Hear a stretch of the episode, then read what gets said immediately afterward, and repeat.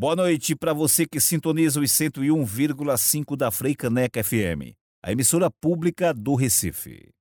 Começa agora. Começa agora. O programa Direitos Humanos em Debate.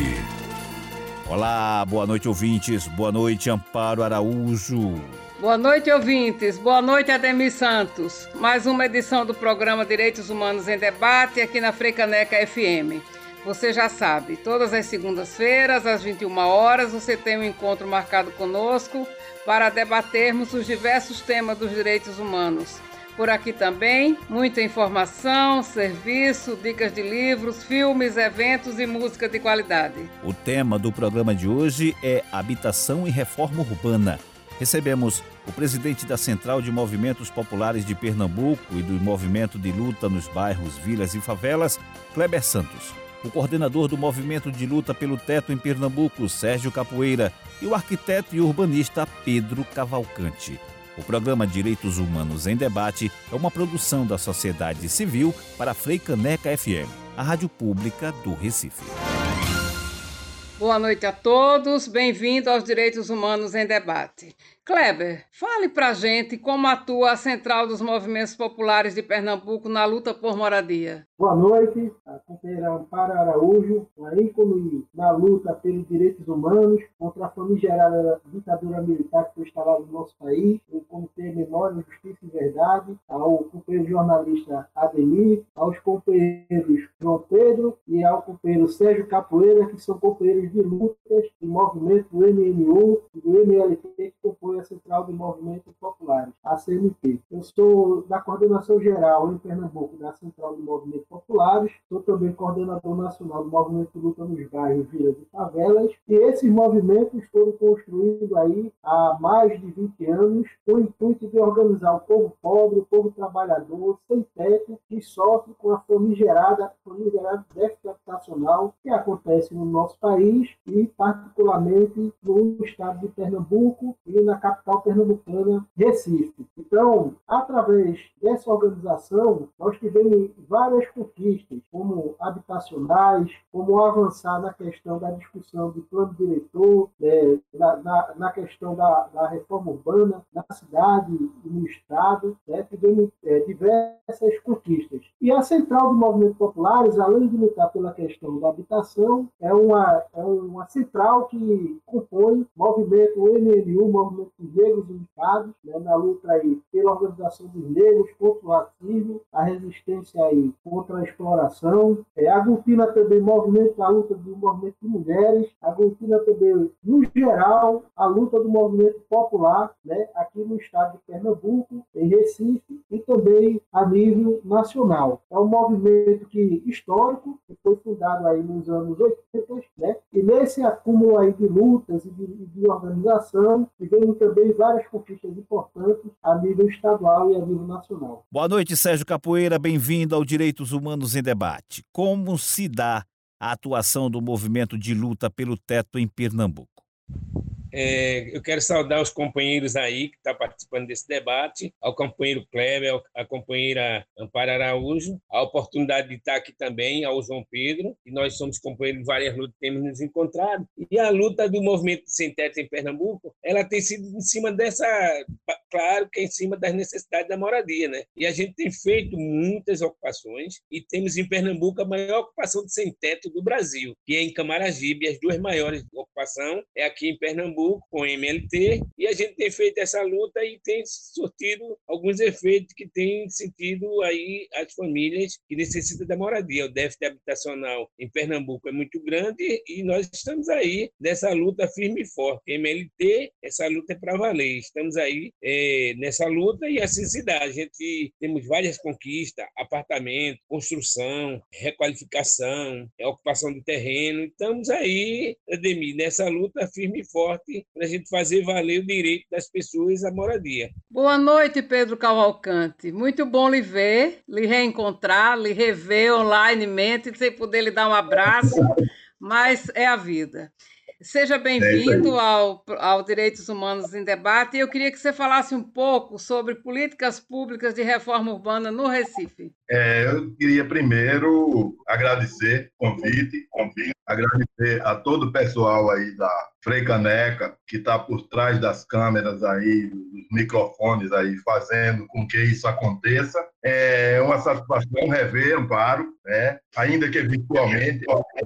É, o que eu penso é que a gente está vivendo um novo momento civilizatório, onde necessitamos propor formas coletivas de produção de políticas públicas que busquem a redução drástica das desigualdades que nós temos. Estou é, dizendo isso, falando das desigualdades, porque eu também me coloco aqui como representante do MNU Pernambuco e uma das questões que envolve todo o conjunto social e todas as necessidades que estão colocadas agora em relação à habitação e à reforma urbana passa exatamente por essa questão do desigual, tá certo? Então, é preciso que se reconheça a necessidade, por exemplo, do combate ao racismo, por exemplo, tanto do ponto de vista institucional, é o que a gente está tratando aqui, como do ponto de vista estrutural, porque tudo que é, Sérgio colocou, que Kleber colocou, está exatamente dentro dessa perspectiva. E aí tem essa coisa, né, que você não pode gerir sem pensar politicamente nisso, nesse conjunto. Então, gestão tem tudo a ver com política. O que é que a gente está definindo politicamente? Que a gente quer que se resolva o problema para a sociedade como um todo ou que se resolva para parte da sociedade que é a menor. Que aí outra coisa que eu queria colocar aqui é que a população negra da cidade do Recife é 63%. Então é ela que é sofredora de tudo isso que está sendo colocado aqui, tanto em termos de habitação, como no, onde a gente quiser mexer. E aí a gente tem uma situação que é os que têm terra e os que não têm terra, por exemplo. E isso aí vem de onde? Vem do processo escravocrata. A gente está reproduzindo hoje com outra vestimenta. Mas é a base é essa que a gente precisa reconhecer para poder então remodelar todos conjuntamente. Muito bom. Só a luta coletiva é que transforma a sociedade, né?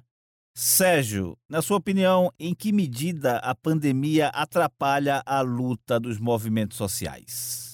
Então, então é, a pandemia atrapalha em tudo. Na nossa luta também atrapalha, porque tem coisa, nós temos um conjunto que está em requalificação, que é sem teto, que é ali em caixa d'água, e não pode acontecer, não podia acontecer a obra porque por conta da pandemia, então ela atrapalha em tudo. Mas mesmo assim, da necessidade da moradia, quando houve aí o desemprego, o povo voltando para casa, não tendo o que comer, não tendo como pagar, houve uma necessidade de ocupar um terreno em Camaragibe, por quê? As pessoas não tinham como pagar, porque os bares que trabalhavam o garçom não podia, o biscaiteiro que ia lá fazer a unha não podia, porque ninguém podia receber ninguém em casa. E aí as pessoas ficaram com dívida, e a dívida maior e fixa que a pessoa tem é o aluguel. E aí a pandemia atrapalhou em tudo. Mas mesmo assim a gente teve que fazer uma ocupação por conta dessa necessidade. A gente buscou lá, procura fazer um barraco um distante do outro, procura conversar pouco, usem máscara, usem álcool, né? Bora evitar as crianças aqui, os idosos, bora botar as pessoas mais jovens, não vamos ficar todo mundo. Se vir um, se vir um para o barraco, o outro vai para casa, para onde está morando, até a gente fixar isso aqui. Mas a pandemia atrapalhou em tudo. Kleber, a luta por moradia é, antes de tudo, uma luta contra a desigualdade. Né? Com certeza, Ademir, ter vários demais ouvintes, porque eu Sérgio e Pedro. Porque morar dignamente, nós temos é, uma frase que diz: morar dignamente é um direito humano. Então, a base de você ter uma vida digna, de você é, ter um sossego, de você ter harmonia, de você cuidar de sua família, de você viver em sua família, a base é você ter uma moradia de boa qualidade, certo?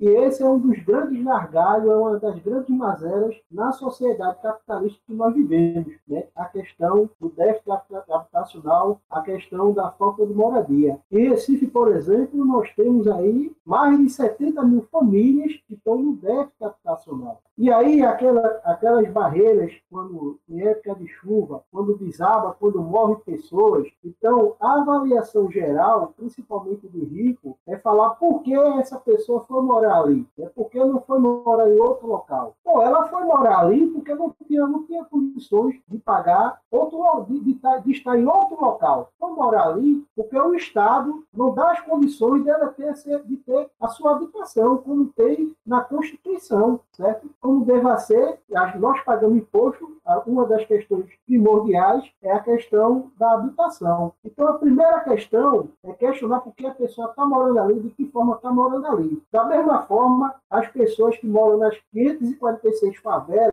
particularmente em Recife, onde não tem saneamento, é, como é diz, onde não tem, muitas vezes não tem banheiro, moram de forma indigna, porque o Estado não dá a condição de, de ter, não tem um planejamento de habitação para as pessoas terem moradia digna. Pedro Cavalcante, a história do Recife desde o século passado é permeada por uma tal de modernização da cidade. E para se conseguir essa modernização, foram expulsas muitas pessoas de suas moradias para que a cidade se modernizasse. Eu pergunto a você, esse processo de modernização do Recife que não acaba nunca, veio para ficar? É frequente? A gente vai lidar com essa, com essa expulsão e esse desordenamento dessa modernização por muito tempo? O que é que você acha? É, aí, de novo, volto para a história do, do, analfabetismo urbano, e é preciso que a população como um todo se aperceba e possa brigar pela sua posição. E a exclusividade dessa necessidade de modernização, como você colocou, é, não é exclusividade da cidade do Recife, não é exclusividade da região metropolitana, é de todo o país, é do processo com que é, fomos urbanizados. De novo, a gente volta lá para detrás, que é a história do processo da relação escravocrata, que também trabalha a questão do, que se diz, campo e da cidade. O que é que acontece no momento que nos anos 70 se embala essa história é, dos grandes centros urbanos. É exatamente a fuga do, do pessoal do campo para a cidade, é, porque lá ele não tinha trabalho ou estava faltando alguma coisa da educação, essa coisa toda, e ele vem para o centro urbano. E o que é que a gente tem no centro urbano? Tem um grande conglomerado de serviços e serviços não enche barriga. O que enche barriga é comida. Então eu preciso do equilíbrio do pessoal do campo. Eu acho que esse negócio também, é, essa modernização aí, tanto esse projeto do Casa Estelita, José Estelita, quanto a Vila Naval, essa expulsão do povo pobre, do coque, de Santo Amaro, veja aquela compesa que fez ali, o quanto não imprensou o pessoal ali de Santo Amaro. Imagina aquela Vila Naval, vai quebrar tudo ali, vai fazer prédio, vai fazer um, um pia ali, vai fazer. Não vai ser para o pessoal pobre. A gente, quando a gente vai uma ocupação, é. perde um povo rico, o povo já, já quer expulsar a gente, Itamaracá foi, foi uma dessas. Imagine os caras fazendo a modernização em Santo Amaro, fazendo lá no Cais Estelita, é para expulsar o povo pobre do centro de Recife. Em vez de priorizar os prédios público e os prédios que estão lá desocupados, fazer moradia no centro do Recife, facilitar a vida do pobre, ele faz essa modernização para expulsar o pobre do centro. Muito bem. É exatamente isso que eu estou colocando. Estou discutindo exatamente o seguinte: qual é o olhar crítico nosso sobre esses aspectos? O, o, nome que Ademir colocou de modernização é exatamente em cima dessa lógica. E aí o que eu acho que é preciso trabalhar é como é que se propõe outra modernização? Por que é que eu não, não modernizo, como ele diz, o entorno do mercado de Casa Amarela para que ele seja, como é que se diz, um lugar aprazível da população, mesmo local, estar? Este é o Direitos Humanos em Debate. A gente vai para o primeiro intervalo e volta já. Estamos apresentando Direitos Humanos em Debate.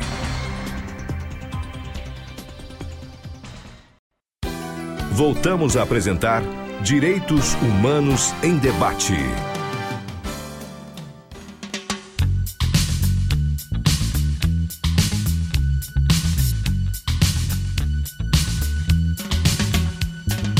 Agora tem o som de Gilberto Gil nos barracos da cidade.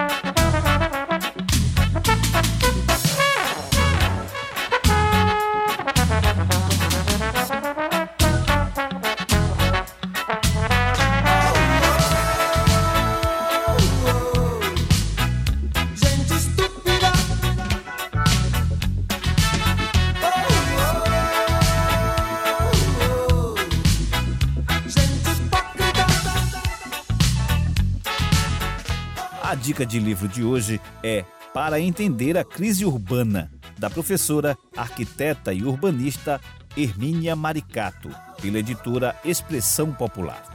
O livro aborda o desenvolvimento do capitalismo como gerador de uma crise urbana, que só será superada a partir da luta dos trabalhadores. O objetivo da obra é contribuir para a erradicação do analfabetismo urbanístico. O livro custa em média 22 reais.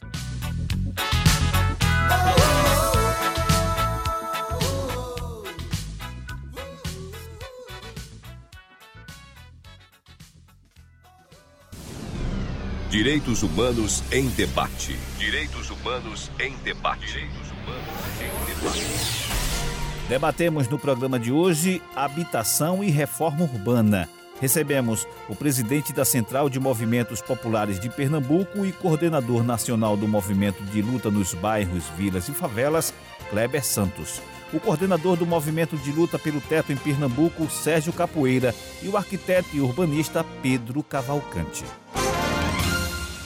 Kleber Santos, conta pra gente como tem sido o diálogo dos movimentos populares com o governo do estado, com a prefeitura do Recife e da, os, as prefeituras da região metropolitana, já que o movimento é bem abrangente. Bem, nós podemos dizer que não tem sido uma relação fácil. Né? Por que não tem sido uma relação fácil? Porque, primeiro, esses entes federativos não têm um plano, não têm um, não têm um plano para resolver o problema é, do déficit habitacional e enfrentar a questão da reforma urbana para tornar a cidade mais democrática, porque também temos essa luta pela reforma urbana para a cidade ser mais democrática, para a cidade ser de todos. Né? E aí, infelizmente, é, o, a relação com esses entes não tem sido fácil, apesar de haver, principalmente até é, 2000 2016, né, no governo Dilma, houve um certo avanço no programa Minha Casa Minha Vida. Alguns habitacionais foram construídos, seja por movimentos como o nosso, como o MLB, como a CMT, como o MLT. Né? O MNU também participou junto com a gente nesse processo dentro da Central de Movimentos Populares, né? seja no Recife, no estado de Pernambuco.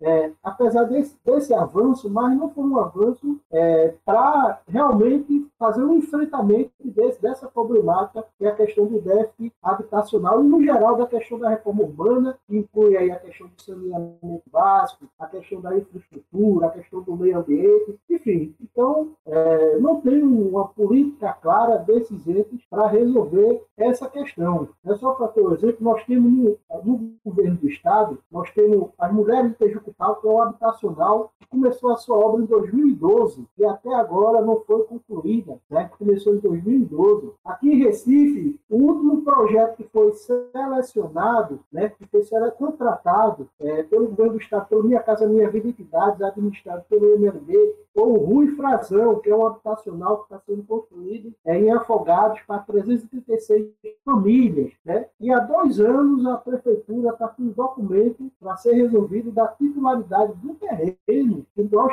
nós já conquistamos através de uma ocupação que nós fizemos e de uma pressão que nós fizemos sobre o governo federal. E em relação ao governo federal, um verdadeiro desmonte na política de habitação, certo? É, é só assim quando o governo Bolsonaro entrou, cancelou a contratação de 60 mil moradias populares, certo? Além disso, atrasou pagamentos e paralisou obras, certo? O governo Bolsonaro já vai quase três anos não contratou um projeto para construir uma casa sequer, certo? Uma casa sequer. E o programa está totalmente esvaziado, não tem recurso, não tem recurso, entendeu? Então a situação não é fácil. E o é, a opção dos movimentos de sem teto, dos movimentos populares, como MMU, como MLT, MLB, SLT, é se organizar, é, desenvolver a consciência das famílias, das pessoas, de que só através da luta que nós vamos mudar essa situação. Alguns governos nós temos diálogo, a Prefeitura do Recife nós temos diálogo, o governo do Estado nós temos diálogo. Agora, o governo federal, o diálogo aí já é mais difícil, é, é mais complicado, porque é um governo antipovo, é um governo que realmente defende os interesses dos ricos. E para você, Sérgio Capoeira, como tem sido esse diálogo ou a falta desse diálogo? É absurdo, absurdo. O governo federal ele não tem nenhuma prioridade de habitação para as pessoas pobres. Então, ele não tem nenhuma prioridade de fazer casa para pobre. Tanto que mudou nesse sistema essa casa verde e amarela, vai ser uma bagaceira, porque a pessoa não vai ter a casa como era no programa do governo passado. Você teria. Agora é tipo concessão. Você conseguir um emprego, você tem que melhorar um pouquinho de vida, você tem que sair daquela casa, que comprar outra e passar. E no governo do Estado, a gente tem até sido assistido, conversado com o Bruno Lisboa, que é o presidente da SEAB, ele tem tentado resolver uma coisa ou outra, mas o que a gente mais quer que aconteça é um diálogo que o governo Paulo Câmara assumiu conosco e não deu andamento, que é um projeto de lei que garante o Fundo Estadual de Habitação, que ele ficou de mandar para a Assembleia Legislativa para garantir moradia melhorias habitacionais, e até agora não aconteceu que seria tudo de bom para os movimentos. Ele ficou também com a comissão, fazer um, criar um banco de material, procurar onde é o terreno do governo do Estado e direcionar para a moradia. Não tem. Quando a gente faz uma ocupação que vai nas prefeituras, aí não tem condições de resolver isso, não. A prefeitura não tem dinheiro, a prefeitura não tem dinheiro. Então, assim, é muito ruim. É muito ruim. E o governo Paulo Câmara precisa é, assumir aquele compromisso que assumiu com todos os movimentos sociais. Não foi só com a CMP MP, não fui só com o MLT, fui com, fui com MNLM, fui com a União, fui com o MLB, fui com os movimentos nacionais e não andou nada. Gente tem conseguido uma coisa ou outra com o Bruno Lisboa, que é o presidente da SEAB, mas o que melhoraria a vida do movimento seria o compromisso do governo assumir o Fundo Estadual de Habitação, que ele iria criar, tirando 1% do imposto para esse fundo. Então, isso não aconteceu e a penumbra do pessoal mais pobre está cada vez pior. Pedro Cavalcante, o que é analfabetismo urbanístico? E existe isso? Como é que isso acontece na prática aqui no Brasil? Como é aplicado o analfabetismo urbanístico aqui no Brasil? É, Amparo, eu não sou, como é que diz, doutor no tema que você está solicitando, mas a minha leitura em relação ao analfabetismo urbano é exatamente a desinformação para a maioria da população do que poderia ser, como ele diz, uma gestão de políticas públicas para atender, como ele diz, não só a habitação. Como se colocou aqui, eu acho que foi Kleber que levantou a questão do saneamento, é uma questão que eu me pego nela e gostaria de é, propor uma, um ponto de vista em relação a isso. Por exemplo, a gente tem agora a luta de moradia de todos, todos os aspectos da, das políticas sociais que nós estamos precisando. E, no caso do saneamento, por exemplo, se eu tratasse disso, eu estaria tratando indiretamente a habitação, que eu tinha que prestar conta em relação às habitações. Então, é, fazendo isso, eu também teria a construção civil, com a gana dela de querer construir de qualquer jeito, um, um produto para trabalhar sem atrapalhar, sem gerar pressões, como é de, no, no outro lado, que é o que está acontecendo agora, por exemplo, com a aprovação do plano diretor, a forma como está. Então, a construção civil teria, como é que se diz, o seu espaço de trabalho, ajudaria demais, porque teria a questão da geração de emprego, que é outro desse conjunto que a gente está conversando aqui, e reduziria exatamente a história do processo pandêmico que a gente tem, que não é só a Covid-19. A gente continua convivendo com Zika, com chikungunya e, e as suas consequências. Então, no, eu tratando o saneamento, eu estaria tratando, como é que se diz, vários aspectos. E aí volta aquela história de que não é possível separar a gestão de política. A, poli, a gestão precisa definir políticas públicas que consiga responder aos reclamos da população. E enquanto a questão do direito sobre isso, a gente, de novo, eu quero repisar, a Constituição diz isso e diz isso explicitamente, é, e é uma mostra do que foi feito durante o período constituinte, do trabalho que Pernambuco, por exemplo, é signatário em relação ao que está aprovado na Constituição, em relação a tudo isso que a gente está falando. Então, eu acho que é se houver a, é, sei lá, não quero, não, não, não, vou. Bom, mas é, a questão toda é que exista uma disposição de construção de políticas públicas coletivamente, onde se ouvisse todas as partes e poder a gente chegar a termo. A gente é capaz de fazer isso. Este é o Direitos Humanos em Debate aqui na sua Freicanec FM 101,5. Mais um intervalo agora. Não saia daí. Já já, o programa Direitos Humanos em Debate estará de volta. Voltamos a apresentar Direitos Humanos em Debate.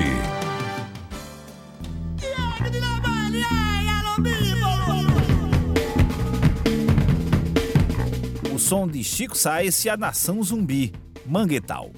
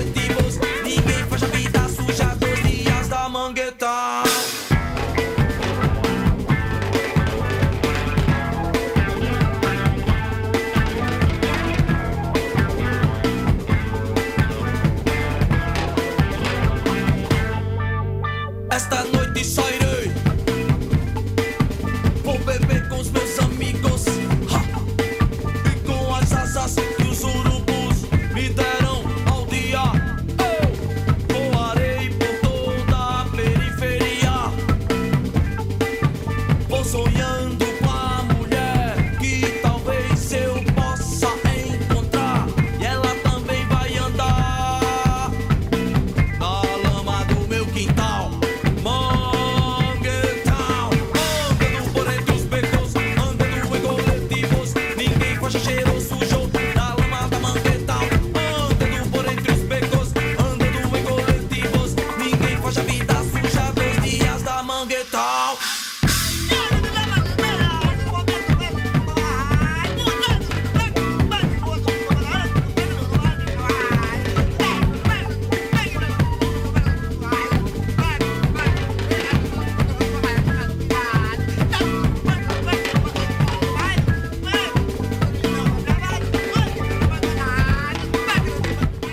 Dica de filme de hoje é o documentário Dandara, Enquanto Morar For um Privilégio, Ocupar é um Direito, do diretor argentino Carlos Pronsato. O filme narra a história de uma ocupação em Belo Horizonte que teve seu planejamento urbanístico feito por moradores, estudantes, arquitetos e urbanistas, obedecendo o plano diretor da cidade e foi reconhecido internacionalmente.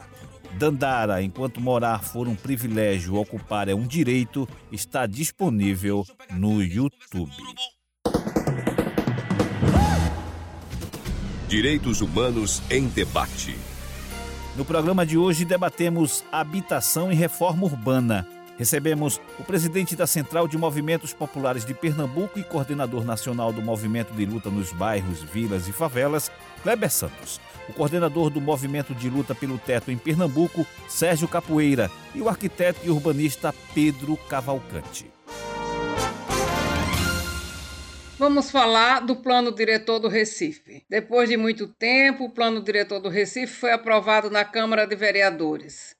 Sérgio Capoeira, esse plano diretor contempla os movimentos sociais? E assim, o plano diretor já está atrasado, ele já era para ter isso tá avançado para a questão das calçadas, para a questão do, do, transporte, a mobilidade e, e assim um plano que está atrasado, amanhã vai para a segunda votação, e que esse negócio já poderia estar muito mais avançado nas políticas públicas e não está. Então, ele não contempla os movimentos sociais. Não está bom, precisa melhorar, né? porque aí a gente está vendo é, tanto dinheiro indo embora, mas nada sendo aproveitado para a questão da mobilidade. Né? Tomara que a gente consiga mais é, intervir, vereadores discutem mais, comissões e fazer valer o direito, né? Kleber Santos, para você, qual é a sua opinião aí sobre o plano diretor do Recife? Bem, primeiro, é, o plano diretor ele já está sendo votado de uma forma arbitrária e antidemocrática. E, primeiro que passou é, é para ser renovado e discutido de 10 em 10 anos. E a último, o último plano diretor foi há 12 anos que foi aprovado. E ela está sendo agora discutida na Câmara dos Vereadores, é, já com passo de ser aprovado, sem haver debate dos bairros, certo? O, o, todos os vereadores conhecem o rincões lá de Água Fria para dar sua opinião de como deva ser desenvolvido o plano diretor. Quem conhece mais? Um vereador que não é dessa área ou é o povo que mora lá em Água Fria? Claro que é o povo que mora lá em Água Fria, entendeu? Então, primeiro, está é, tá sendo discutido e encaminhado de forma antidemocrática, não popular. Né? E segundo, que o plano diretor, para realmente ele atender aos interesses do povo, principalmente do povo pobre, para ele ser democrático, ele atender o que, o que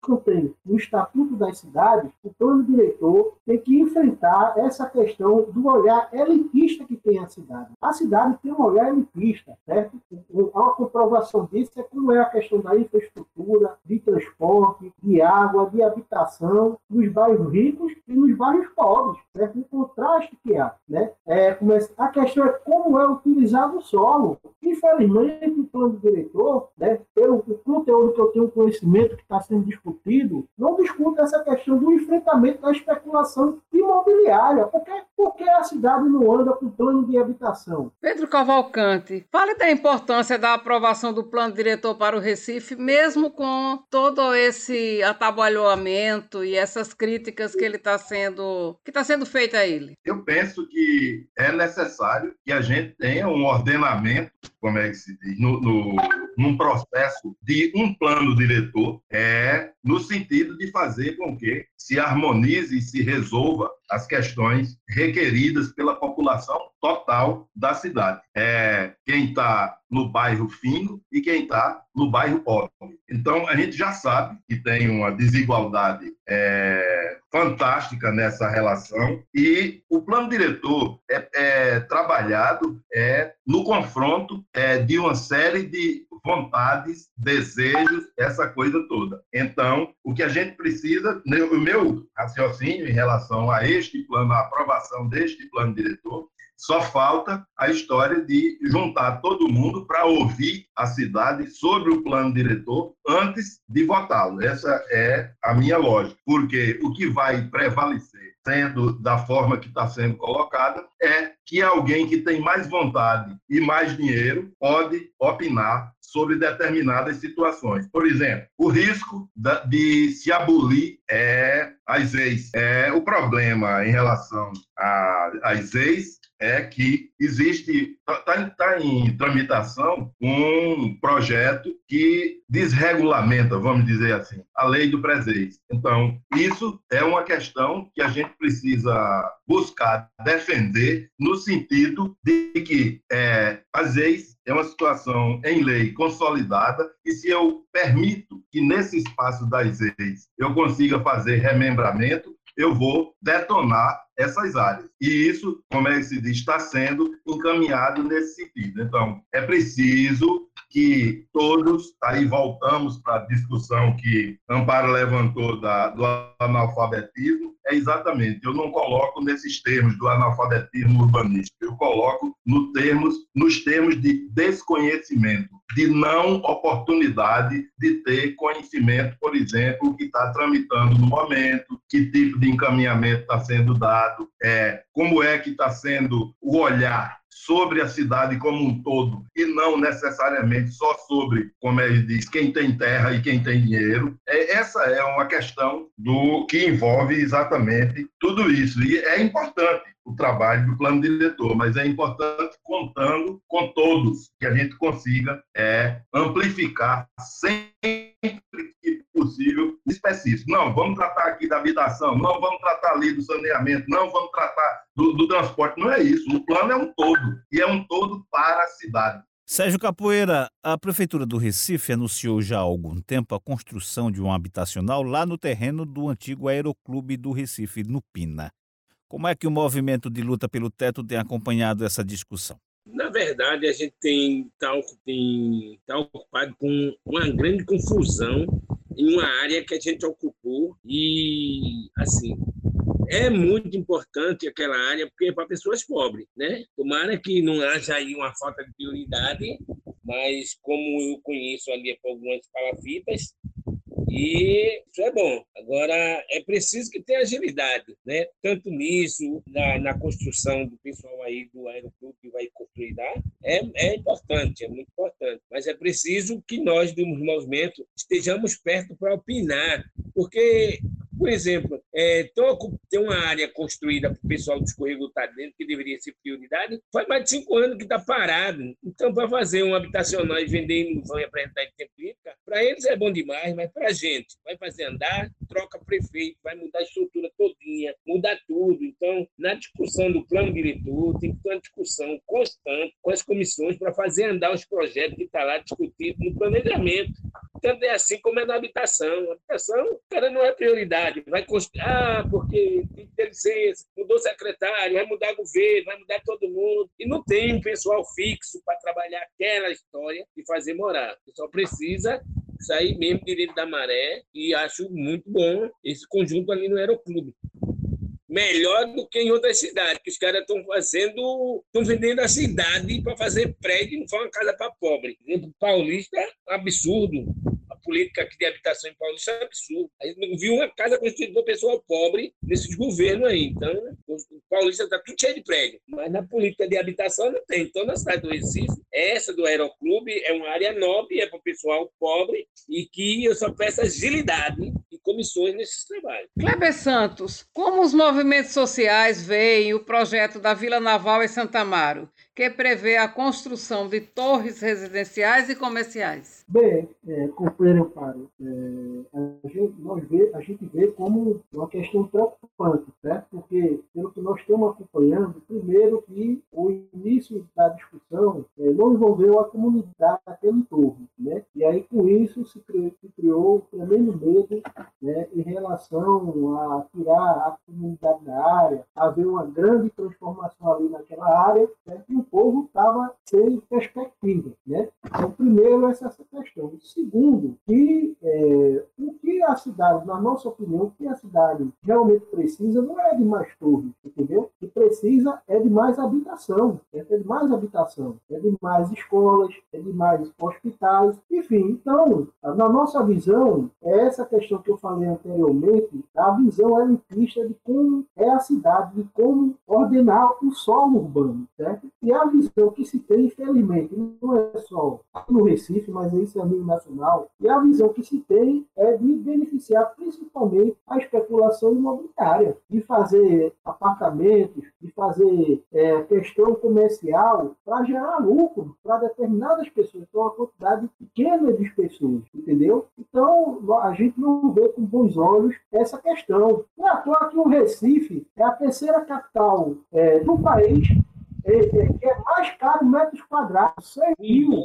Carregador de metros quadrados, entendeu? E a troca é mais cara, entendeu? Então, por quê? Porque o que reina é os interesses da especulação imobiliária. Então, nós achamos que não é isso que vai se resolver. O que vai se resolver é ter um planejamento, certo? Onde que atenda principalmente ao povo pobre, né? É, comércio e que também, de uma certa parte, atenda ao interesse comercial, mas que não prejudique o interesse do povo pobre. Convergências, divergências, este é o Direitos Humanos em Debate, aqui na sua Frecaneca FM. Vamos para o último intervalo agora.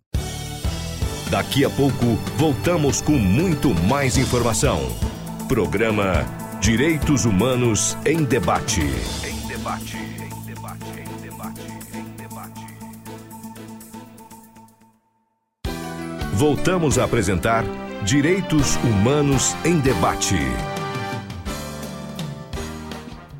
Em 1964, Nara Leão cantava Opinião de Zequete no show de mesmo nome.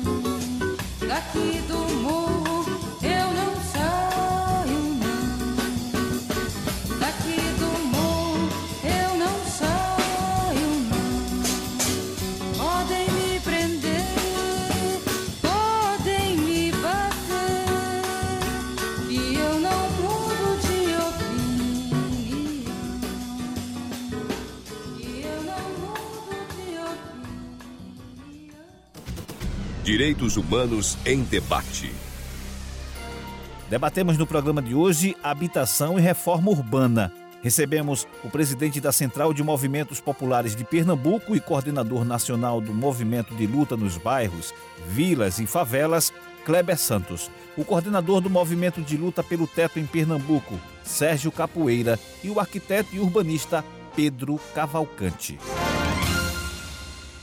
Segundo o Instituto de Pesquisa Econômica Aplicada, IPEA, há um déficit habitacional no país hoje de 7,9 milhões de moradias, o que corresponde a 14,9% dos domicílios. Como resolver esse déficit? Vamos começar com Kleber Santos. Bem, primeiro, para resolver o déficit habitacional, é preciso ter vontade política né, para se resolver. Vontade política para atender o povo pobre, vontade política para enfrentar a especulação imobiliária, como nós já falamos. Né? Como um todo, é, a terra, o solo, ele deva estar a serviço de toda a sociedade. Ele é um bem comum que deva ser para atender aos interesses coletivos, não é só de uma classe, entendeu? Não é só de uma classe. Então, assim, nós, é, é uma aberração essa questão do problema do déficit habitacional que atormenta a vida de milhões de famílias. Né? A nível nacional, como já falei, teve uma iniciativa importante, o programa Minha Casa Minha Vida, né? onde é, comecei, acabou com algumas questões de déficit, mas não foi o suficiente né? é, para avançar para o enfrentamento. Tanto é que de 2017 para cá, aumentou aí em 5% mais ou menos o déficit habitacional. Né? Então, não foi o suficiente a política que foi construída, mas foi importante. E o atual governo, como eu já coloquei, está promovendo e promoveu um verdadeiro desmonte. Pedro Cavalcante, e para você, como se pode é, acabar com esse déficit habitacional? Bom, eu, tenho, eu já disse, desde o primeiro bloco, eu, eu repeti a história do. Não é possível separar gestão de política. Nesse caso, eu preciso de vontade política para ter programas que resolvam esse, essa questão a gente vai estar sempre trabalhando nesse sentido. Ou seja, se coletivamente todo mundo se juntasse e mediasse como resolve, como encaminhar um déficit desse porte, por exemplo, ensaios como Minha Casa Minha Vida. É um princípio. Agora, e as outras, e as outros, as outras questões que precisam ser atendidas para poder é, fechar a situação habitacional de fato, como se colocou aqui, Sérgio colocou e Kleber colocou também, a história do transporte, uma série de, de, de, fatores. E isso é estratégia sobre o território. Mas é essa, é essa questão que precisa ser tratada para poder você encaminhar é, uma política pública decente sobre habitação, principalmente. Eu insisto na história do saneamento como um caminho para a gente chegar a termo, porque abrange todo o, o sistema mas essa questão da, da habitação, é preciso que tenha uma mesa onde se junte todas as ideias e todos os pensares para poder tratar devidamente essa questão. É, e a história do, da modernização, como você falou, Ademir, é, lá atrás, é, é uma questão enviesada, é um, uma percepção enviesada do modelo de cidade e que, e, que defende, por exemplo, agora essa cantilena da Rua do Bom Jesus, que é a melhor rua do mundo todo, e não sei o quê. Ou seja, eu queria que não fosse só a Rua do Bom Jesus, eu queria que fosse a, a rua lá do Zé Pinho, que também tivesse a mesma qualidade para que as pessoas que lá no Alto Zé do Pinho vivam com a história da habitação no bairro do Recife. É preciso que tenha habitação, ele só vai sobreexistir a toda essa modernização, ainda que com essa ocupação da nova tecnologia, é, quando tiver habitação. Sérgio Capoeira, qual é a sua opinião para diminuir ou acabar com o déficit habitacional no país? Você bem concreto e realista. A SEAB foi construída em 65, que é a Companhia Estadual de Habitação, que era antiga Coab. A minha proposta era que aquele prédio todinho fosse só para habitação. Tá dando para escutar bem? Então, aquele prédio, ela deveria tratar só de habitação. Incrível. Aquele prédio tem dois andares e quatro delegacias. Então, aquele prédio deveria cuidar de moradia. E outra proposta é que o governo abrisse o processo de, um, de todas as salas ali, trabalhar com as prefeituras e também fazer aplicar o imposto progressivo sobre IPTU, sobre terrenos, fazer cumprir o Estatuto da Cidade, que diz isso. Não tem função social, não tem, não cumpre função social, vai ser desviado para o destino para a função social. Então, e outra proposta é que dentro do governo, tanto federal, fosse uma obrigatoriedade que as prefeituras fizessem ou criassem secretarias, a obrigatoriedade de todas as prefeituras terem secretaria de habitação e garantindo a facilidade de, de fazer financiamento para as pessoas pobres, porque para tratar do desmembramento, muitas vezes a pessoa não tem onde morar, constrói em cima da casa do pai, lá na frente tem uma briga de família e a casa perde termina indo para herdeiro. Então, se a gente quer resolver o problema de habitação, é aproveitar os terrenos, porque uma vez a gente fez uma negociação com o governo do estado, ele disse: se vocês quiserem as casas, vocês têm um ano para apresentar o terreno. Quando a pessoa apresentava o terreno, tem que ter escritura, tem que ter não sei o quê, tem que ter não sei o quê. Então, todo mundo nesse país, muita, 80% desse povo, do nosso povo, mora em lugar que não tem escritura, não tem documento nenhum. Está um recibo de compra e venda. Então, o governo precisa intervir nisso para que nisso aí possa ser construído é, melhoria habitacional, inclusive agregando famílias no acordo entre eles para construir outra moradia dentro dos espaços. Então, a pessoa não tem onde morar, mora de aluguel. Tem o espaço da mãe para colocar, não pode fazer o desmembramento porque esse negócio é muito caro. E então, tanto isso como o imposto progressivo, como como 1%, de, 1 do imposto para um fundo estadual de habitação, eu garanto a você, isso acontecendo no Brasil e no estado de Pernambuco, era porque acontecesse logo no estado de Pernambuco, para dar exemplo para o Brasil. E a gente ia ver que o déficit habitacional no, no Pernambuco ele ia baixar muito. Estamos chegando ao fim do nosso programa. Gostaríamos que vocês fizessem suas considerações finais em 30 segundos, começando por Pedro Cavalcante. Boa noite a todos e a todas. Muito obrigado. Gostei muito de, de participar desse bate-papo, é, de rever Amparo, de rever o resto do pessoal que eu também conheço. É, acho que é de fundamental importância é, tratar não só é, a questão da habitação, como todo o seu entorno. Eu sugiro ao programa a questão do Saneamento é uma preocupação que eu tenho, que eu acho que era importante o programa insetar um papo sobre o saneamento é, em todos os níveis. É basicamente isso que eu gostaria de colocar. E muito boa noite a todos e todas. Sérgio Capoeira, suas despedidas, meu querido. Eu quero agradecer pela, pelo convite, muito boa participação. Um abraço para o companheiro João, João Cavalcante, Pedro Cavalcante, o Kleber, a você, Amparo, e Araújo, Amparo Araújo e ao amigo Ademir aí, né? E assim, é muito importante que esse papo ele siga e que faça valer essa discussão que a gente fez, que foi muito bom. Foi como se fosse um seminário. Então, eu fico muito feliz por participar dessa, desse, desse bate-papo. E eu sou fã da rádio, viu? Eu gosto muito de ouvir o Coco de Roda, a Ciranda, a Capoeira e a Macumba também, Candomblé. Eu adoro, eu sou fã da rádio Fricaneca. Um abraço e boa noite para todos e todas. Kleber Santos, agora a sua vez de se despedir por hoje, né? Porque voltarás aqui o mais breve possível. É, queria aqui dar uma grande aos companheiros de luta, ao companheiro Sérgio Capoeira, é, agradecer a unidade, né, ao companheiro grande jornalista Ademir, companheira grande mulher lutadora e a Rádio Freicané, né, que foi uma rádio que foi construída pela vontade do povo, Ademir. É, eu participei de algumas reuniões lá nos anos 90, quando fazia movimento secundarista, no movimento para construir essa rádio. Eu tenho orgulho fado dessa reunião. E concluí dizendo que essa questão da luta pela reforma urbana e, e da moradia não tem que ser tratado como um tratado como uma questão fundamental de sobrevivência, da vivência da dignidade das pessoas. Né? Não tem que ser tratado como criatura, não tem saneamento, não tem habitação. Agradecemos a participação de todos no nosso programa na noite de hoje. O programa Direitos Humanos em Debate é uma produção da sociedade civil para a Freicaneca FM, a rádio pública do Recife. O tema do programa de hoje foi Habitação e Reforma Urbana. Recebemos o presidente da Central de Movimentos Populares de Pernambuco e coordenador nacional do Movimento de Luta nos Bairros, Vilas e Favelas, Kleber Santos o coordenador do movimento de luta pelo teto em Pernambuco, Sérgio Capoeira, e o arquiteto e urbanista Pedro Cavalcante.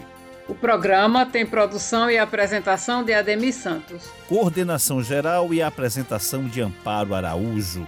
Trabalhos técnicos, edição e produção de áudio de João Montenegro. Consultoria: Edval Nunes Cajá, Dora Pires, Fenelon Pinheiro, Maria Eunice Ribeiro, Marta Almeida, Iane Teles, Tereza Guimarães e Vanessa Patriota. A você, ouvinte, que esteve conosco, nossos agradecimentos. Novo encontro marcado com vocês na próxima segunda-feira, às 21 horas, aqui na sua, na nossa querida Freicaneca, que, como bem disse Kleber, é um, era um sonho de todos nós que foi realizado recentemente. Muito obrigada a todos e até a próxima semana. Até lá. Você acabou de ouvir o programa Direitos Humanos em Debate.